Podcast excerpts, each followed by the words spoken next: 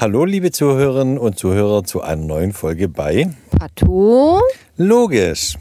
Hallo Sven. Hallo, liebe Charlotte. Freut mich, dass wir mal wieder eine Aufnahme machen im Rahmen unseres Podcasts und, und aus unserem Podcast, Podcast-Bus heraus zu Pato. Logisch.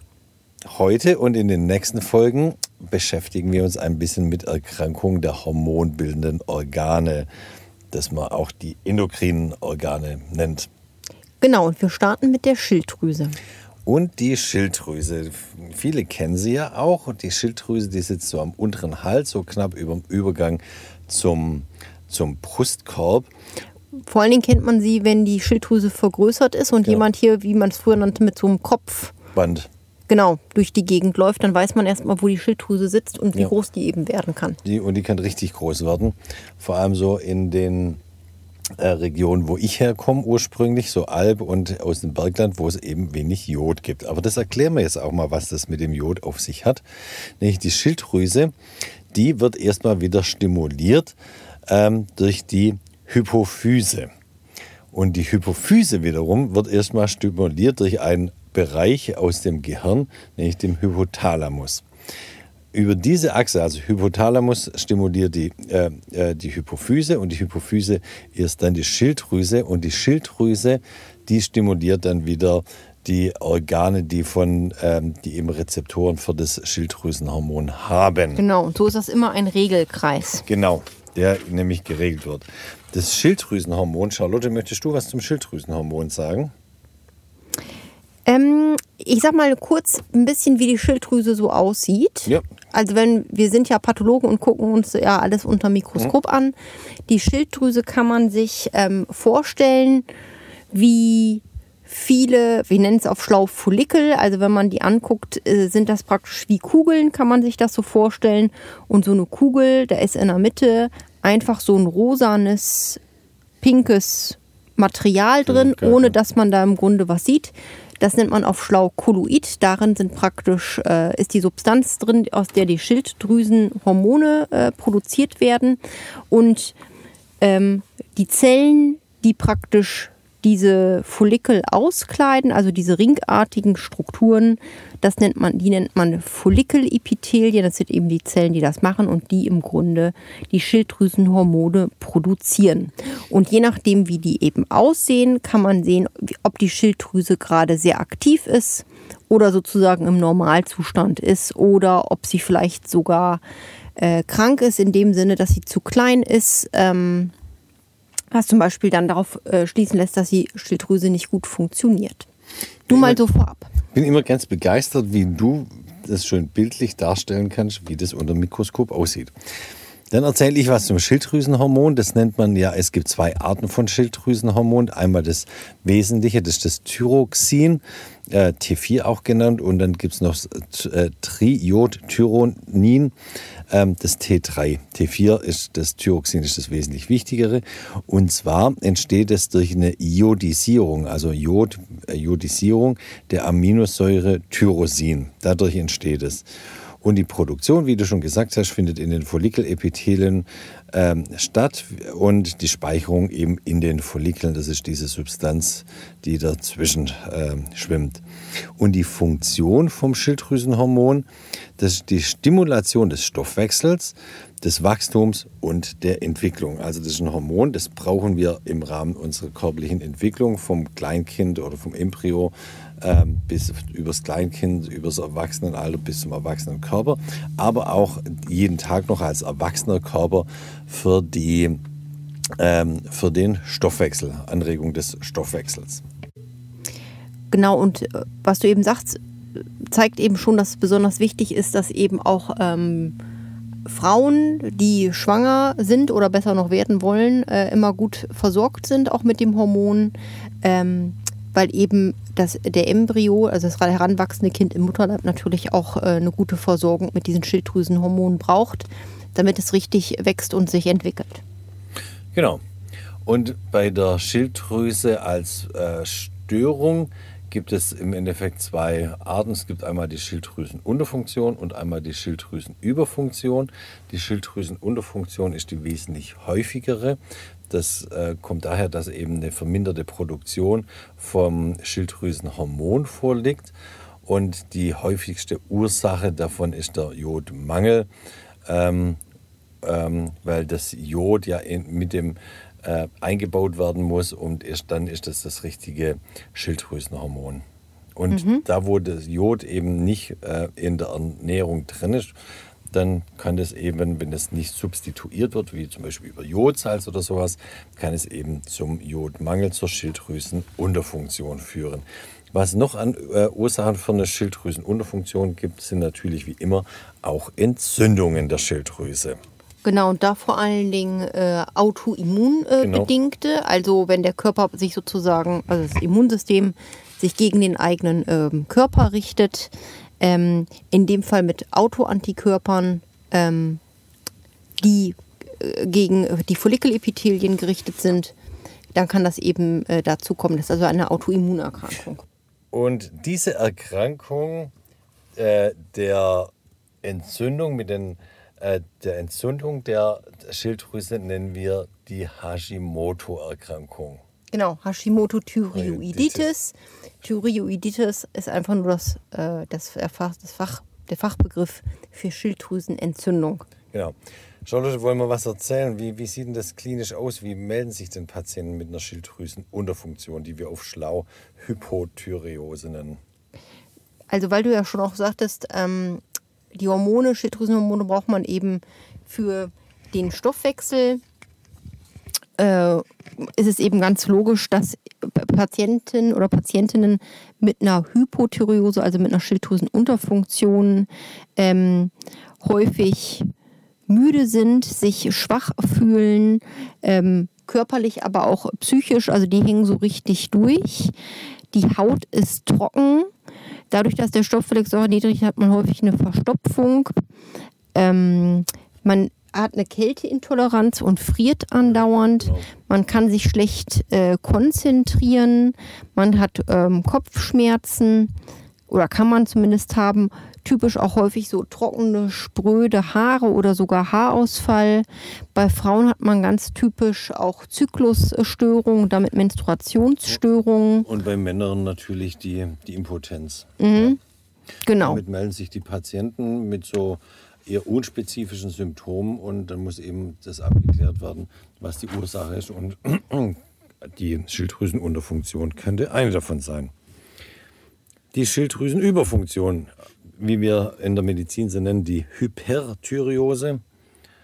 Besprechen wir als nächstes, Charlotte. Da würde ich sagen, das ist eine Vermehrung von dem Thyroxin, vor allem von dem Thyroxin, wir haben noch das T3. Und ähm, die Vermehrung der, äh, die, die Überfunktion der Schilddrüse kann unterschiedliche Ursachen haben. Entweder ein benigner Tumor, was wir dann Adenom nennen, oder auch eine Autoimmunerkrankung, ähm, den Morbus Basedow. Bei Morbus Basedow, da haben wir Antikörper gegen das über der Schilddrüse regulierende Hormon, des TSH. Und es kommt zu einer Dauerstimulation dann äh, zur, von der Schilddrüse und damit ist die Schilddrüse die ganze Zeit auf angeschaltet. Ähm, Adenom, ich habe es ja schon gesagt, das ist eine gutartige, äh, gutartiger Tumor der Schilddrüse und wenn da was wächst und vermehrt eben dauernd Schilddrüsenhormon produziert wird, dann hat es eben auch zur Folge der Schilddrüsenüberfunktion. Charlotte, wie meldet sich denn ein Patient, was hat der denn typischerweise an Symptomen, ein Patient oder eine Patientin, die Schilddrüsenüberfunktion hat? Mhm. Also im Grunde genau das Gegenteil ähm, von den Symptomen, die man eben bei einer Unterfunktion hat. Das kann man sich eigentlich so ganz ähm, gut vorstellen. Man ist eben nicht träge und desinteressiert, sondern man ist eigentlich eher agitiert, unruhig, nervös, kommt gar nicht zur Ruhe hat einen gesteigerten Stoffwechsel. Das heißt, ähm, trotz normalem Appetit und normalem mhm. Essverhalten nimmt man eher ab, weil der Stoffwechsel einfach erhöht ist. Mhm. Man kann auch Herzrasen bekommen. Man hat eine höhere Körpertemperatur. Man schwitzt schnell und kann Hitze nicht so gut ähm, ertragen. Und ähm, Frauen typischerweise wieder Zyklungsstörungen und auch Gegenteil bei der Verdauung, wie bei der Hypothermose, wo man eigentlich eine Verstopfung hat, hat man da dann eher den Drang zu oder die Tendenz zu ähm, Durchfall. Genau. Es gibt da auch die Merseburgschen Trias, das hat der Arzt Merseburg beschrieben. Ähm, nee, das hat nicht Merseburg beschrieben, das hat Basedorf beschrieben. Der war nämlich aus der Aus Merseburg, aus. Merseburg, so rum, aus der preußischen Stadt Merseburg, so rum. Also die Tachykardie, das Herzrasen, den Exophthalmus, also dass die Augen so nach vorne ploppen und die Struma, das ist also die knotige Vergrößerung der Schilddrüse. Genau, und wenn man sich jetzt fragt, äh, warum ist es so, dass die Augäpfel so hervorstechen oder nicht immer, aber in Fällen hervorstechen können, das ist eben so, ähm, dass, das, dass wir hinter dem Augapfel Fettgewebe haben, das im Grunde Baufett ist. Das macht, dass da sozusagen der Augapfel gut äh, in diesem Hohlraum, der äh, praktisch von, der, von den Augenhöhle. Schädelknochen gebildet wird, drin liegt. Und dieses Fettgewebe hat Rezeptoren, die ähnlich sind wie die der Schilddrüse. Und ähm, wenn wir jetzt diese ähm, praktisch Stimulieren. äh, Stimulation sozusagen vorliegen haben, wird auch das Fettgewebe sozusagen zum Wachstum stimuliert und nicht nur eben die Schilddrüse, weil die Andockstellen im Grunde ähnlich sind von der Schilddrüse als auch von diesem Fettgewebe. Und dann wächst es äh, sozusagen das, Das Fett- Fettgewebe das hinterm Fettgewebe Auge wächst wächst, und und, deshalb- drückt den Augapfel nach vorne raus. Genau, der kann ja nirgendwo anders hin, sonst An- dieser, der Augapfel außer nach vorne. Und deshalb ist er, klingt so ein bisschen blöd, aber deshalb ist so diese, diese Idee von jemand glupscht einen so an, weil Ja, die Augäpfel so nach vorne äh, bekommen. Deshalb ist das. Charlotte, das wusste ich gar nicht und deswegen bin ich auch nicht nur deswegen bin ich so froh, dass wir den Podcast immer zu zweit Guck machen. mal an. Wir lernen immer wieder gegenseitig voneinander. Genau. Ja, und ähm, es ist auch so, nochmal zur Histologie zurück, also was man jetzt unter Mikroskop sehen würde. Äh, Ich hatte ja ganz am Anfang gesagt, diese Schilddrüse ist ja normaler auf, normal aufgebaut von diesen Follikeln, das heißt in der Mitte dieses äh, Koloid, ähm, wo die Hormone sozusagen gespeichert werden und drumherum eben die Zellen, ähm, die praktisch die, die Hormone ja produzieren. Und normalerweise ist es so, wenn man jetzt so einen Follikel anguckt, also diese Ringstruktur, hat man nur als kleine Zellen, die praktisch nur außen so eine kleine dünne Schicht bilden, äh, sind im Grunde nur die Epithelien und alles andere ist dieses Koloid. Also wenn man Ja. das angucken würde, sieht das aus wie so ein Ring und in der Mitte hat man gar keine Zellen, sondern nur diese Substanz. Und ähm, im normalen Ruhezustand sind diese Zellen praktisch so flach bis kubisch, also höchstens hoch wie breit. Also Kube, das bedeutet kubisch. Und bei dieser Überfunktion, das kann man den Zellen dann tatsächlich auch ansehen, die werden größer und die äh, vermehren sich auch. Das heißt, die liegen jetzt nicht in einer Zelllage, sondern in ganz vielen Lagen da drin. Und man sieht sozusagen, dass die dieses Koloid sozusagen wie annagen, weil die ja praktisch ähm, durch das Koloid die Hormone produzieren. Und dann sieht man praktisch wie so reingefressene kleine Löcher in dieses Koloid. Da sieht man eben, dass das sozusagen Ja. gerade aufgebraucht wird. Das wird richtig angesaugt, aufgesaugt. Genau. Und diese Follikel, die sind auch viel mehr als normalerweise. Und ganz, man sieht ganz viele kleine Follikel. Das sind nämlich dann die, die gerade neu produziert werden, weil die Schilddrüse ja durch die Hormone auch zum Wachstum angeregt äh, werden und wird. Und das entsteht dadurch, dass eine äh, mehr Zellen produziert werden, als normalerweise da sind. Deshalb sieht man plötzlich ganz viele kleine neue Follikel. Das sind alles die neu gebildeten Zellen, die gerade dabei sind zu entstehen, wie so ein kleiner Kindergarten, wenn man so möchte. Genau. Ja, also äh, Quintessenz, wir sehen unter, Histo äh, unter Mikroskop, wenn wir Schilddrüse histologisch aufarbeiten und unter Mikroskop anschauen, dann können wir das sehen, ob die Schilddrüse in der Überfunktion oder in der Unterfunktion ist. Genau, wir sind ja als Pathologen, wie man auch sagen würde, der Gewebearzt, der also genau sich das Gewebe angucken kann und dem Gewebe sozusagen ansehen kann, wie es ihm geht und in welchem Zustand es Ja. ist. Und ähm, das ist ja gerade das, was sozusagen auch unsere Arbeit ausmacht. Da kann ich noch kurz ergänzen, bei der ersten Erkrankung, die wir besprochen haben, bei der, Hypothyreose, die autoimmunbedingt ist, die ja auch dann Hashimoto-Thyreoiditis ähm, heißt, was du ja schon sagtest, ähm, da sieht man tatsächlich der Schilddrüse auch an, dass sie krank ist. Mhm. In dem Sinne, wir haben ja eine autoimmunbedingte Zerstörung im Grunde der Schilddrüse. Diese Erkrankung Hashimoto heißt ja nur so, weil ein Mensch, der Hashimoto hieß, die mhm. das erste Mal wohl beschrieben hat. Im Grunde ist es ja ein Eigenname.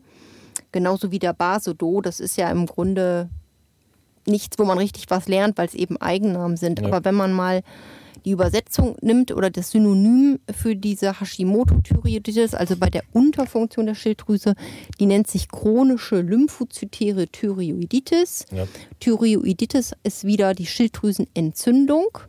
Itis am Ende heißt immer Entzündung. Thyrio wäre ähm, Schilddrüse. Schilddrüse. Chronisch ist immer so der zeitliche Verlauf. Das sagt einem an, dass eine Entzündung ja. schon lange da ist, im Gegensatz zu einer akuten Entzündung, die schnell eintritt. Und lymphozytär sind die Zellen, die man da sieht, nämlich Lymphozyten. Ähm, das sind unsere weißen Blutkörperchen und das sind die, die Lymphozyten sind praktisch die Zellen, die, die eben diese chronische Entzündung ähm, ausmachen. Und logischerweise sieht man jetzt eben, wenn man da die Schilddrüse anguckt, ganz viele Lymphozyten, die praktisch in der Schilddrüse ähm, infiltrieren und überall im Gewebe rumliegen, häufig auch äh, so flächig und nicht so einzeln verstreut, sondern richtig breit. Und das Schilddrüsengewebe, was ich eben beschrieben habe, wie das aussieht, das sieht jetzt ganz anders aus. Die Follikel sind im Grunde kleiner geworden, aber ähm, eben nicht, weil sie neu produziert werden, sondern weil die bestehenden praktisch gerade zerstört werden und es schrumpft sozusagen das Gewebe. Und dementsprechend sieht man auch kaum noch Kolloid, weil es im Grunde ja schon gar nicht mehr gebraucht wird. Mhm. Und die Zellen ähm, sehen da auch besonders aus. Die werden dann so ein bisschen, kriegen so ein bisschen weit, die werden so ein bisschen breiter und sind so ein bisschen rosa und gegrisselt.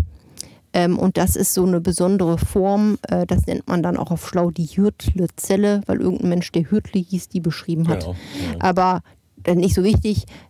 Message ist, wir können der Schilddrüse sozusagen angucken, ist die gesund, ist die krank und wenn sie krank ist, ist die praktisch zu aktiv oder ist sie zu wenig aktiv. Das sieht man sozusagen äh, unter Mikroskop tatsächlich. Wunderbar, danke für die Ausführungen. Super.